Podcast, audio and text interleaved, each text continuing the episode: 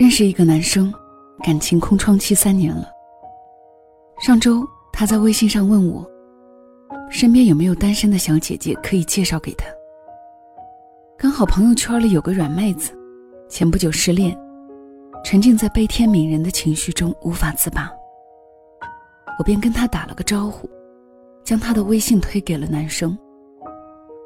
五分钟后，男生发过来一句：“用这种微信头像的女生，我还是不加了吧，感觉没见过什么世面。”我满脑子问号，仔细的再看了一下妹子的头像，那是她戴着一条白金项链的自拍，项链上挂着一个精致的小吊坠，没毛病啊。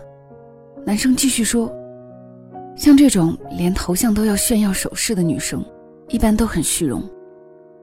他们喜欢在朋友圈里发九宫格自拍，今天男友送了个 GUCCI，拍几张照片，感谢亲爱的。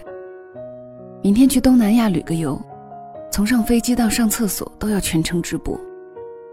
攒几个月工资买条项链说不定还会把购物小票都发上去求赞。我不喜欢这种没见过世面又虚荣的女生，跟我肯定合不来。我看着这一大段文字，想到他在手机背后故作高深、满脸嘲讽的表情，不禁厌恶至极。他不知道的是。那条项链是女生的外婆送给她的生日礼物。生前最疼爱她的外婆过世之后，他就再也没有换过微信头像。生活中总有这样一类人，喜欢怀着恶意和揣测的目光去伤害别人。那个女的化妆化的那么浓，还一身名牌，一定是被包养。那个男的怎么娶了个比自己大那么多的老婆啊？一定是吃软饭。找对象不能找单亲家庭的，心里肯定不健康。一个人最大的恶意，就是将自己的理解强加于别人，并一直认为自己是正确的。列夫·托尔斯泰说：“你不是我，怎知我走过的路，心中的苦与乐？不要凭借着蛛丝马迹、只言片语，就去评价别人的人生。在你看不到的角落，多的是你不知道的事。”之前有人在网上晒出一张在海关办事窗口拍到的照片。照片上，一位女性工作人员正在里面办公。她没有穿上班的工装，而是穿着一件黑色吊带裙。网友在发照片的同时，还配上了一行略带嘲讽意味的文字：“改进窗口工作作风吗？海关真是走在前列线。”他认为那个工作人员非常不专业，穿成那样坐在窗口里，实在有碍观瞻。然而他不知道的是，那位工作人员当天已事先请过假。他换好便服，正准备离开时，恰逢有人前来办事。为了不耽误对方，他推迟离开，临时受理了业务。没想到，本来是助人为乐，却因为着装问题。被拍照晒到了网上。看过这样一句话：一个人看不惯的东西、人和事越多，这个人的境界也就越低，格局也就越小。有些人在对别人指手画脚的时候，总是一副万事万物了然于心的样子，然而往往却总是没了解过具体情况，就捕风捉影，擅下定论。这让我想起了演员李冰冰之前发过的一条微博：给李冰冰扎针的护士扎了好几针都没有扎准，导致她喷血，还一句道歉都没有。微博一发，评论区炸了：“中国的护士就是没素质，一定要追究护士的责任。这样的护士必须人肉出来，让他下岗。”李冰冰发现大家没有理解她那句“跨越半个地球”的意思。赶紧删除微博，重新发了一条。看到超级思念祖国的医护人员，大家终于知道他说的是国外的护士了。那些此前嚷嚷着要人肉这名护士的人都不说话了。偏见有多可怕？对中国医务工作者的偏见，让他们还没搞清事实真相，就忙着站队抨击。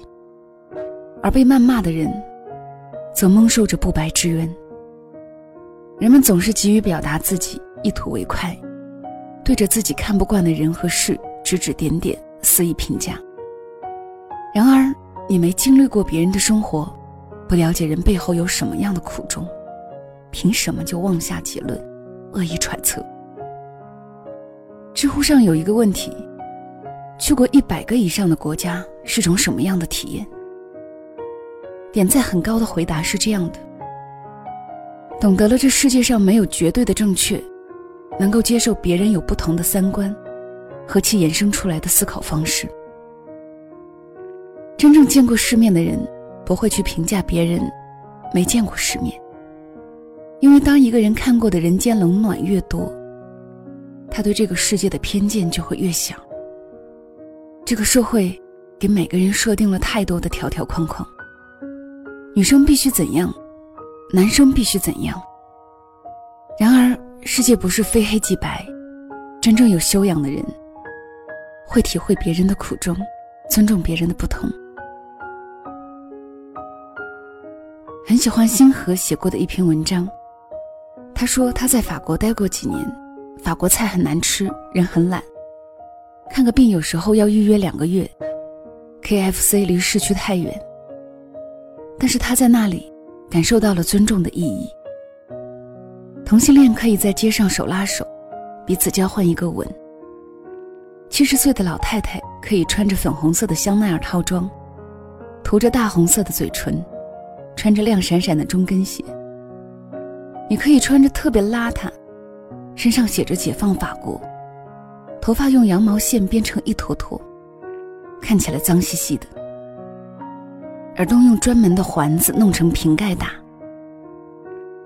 你可以喂冰激凌给你的狗吃，或者和你的狗分着吃，没有人会特别看你。然而，在中国，如果你做上述的事情，也许就会引起众人侧目。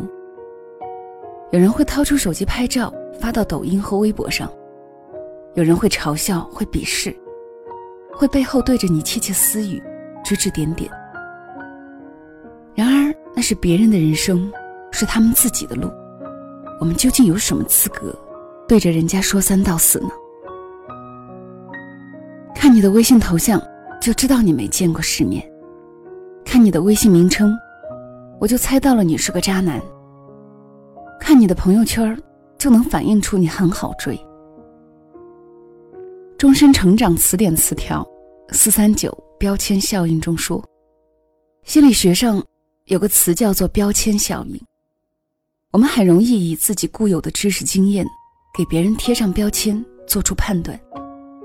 然而，太多人都是从自己的偏见出发，选取自己想看的真相。歧视别人和自己不同的地方，站在道德制高点评价质疑别人。很喜欢一句话：“静坐常思己过，闲谈莫论人非。”没有谁有权利去评价干涉他人的生活。不要贸然评价我，你只知道我的名字，却不知道我的故事。你只听闻我做了什么，却不知道我经历过什么。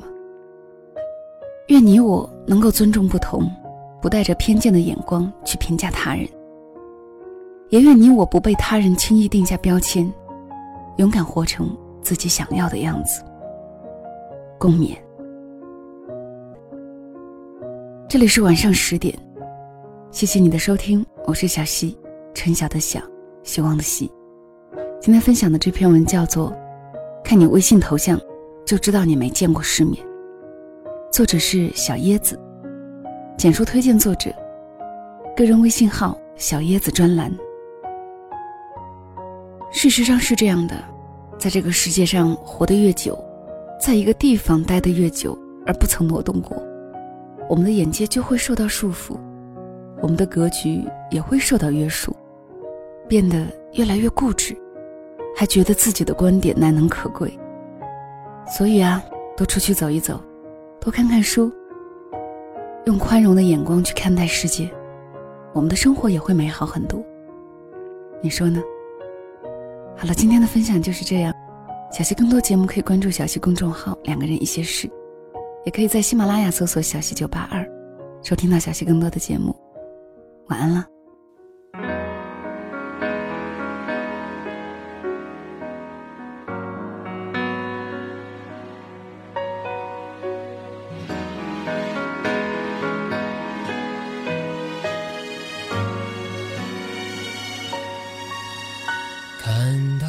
每滴眼泪，反复的问，知道这个结局要我承认。或许曾以为那些原本越期待就越残忍，来数一数角落里陈旧的伤痕，沾满了昨夜不肯睡去的余温，那坠落的星辰，遗忘掉我们。当我独自在伤心的过程，幸福你却早已捷足先登。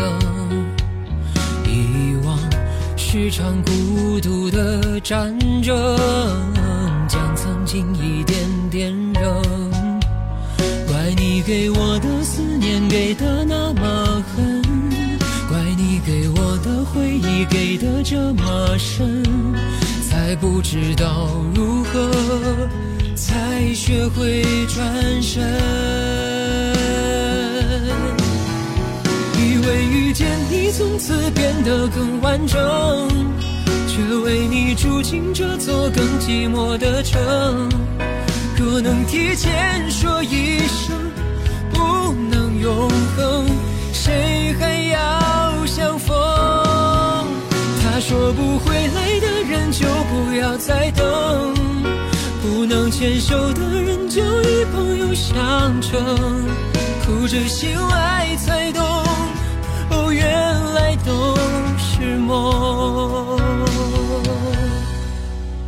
当我独自在伤心的过程，幸福你却早已捷足先登。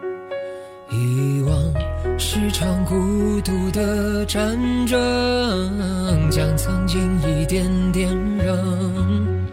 怪你给我的思念给的那么狠，怪你给我的回忆给的这么深，才不知道如何才学会转身。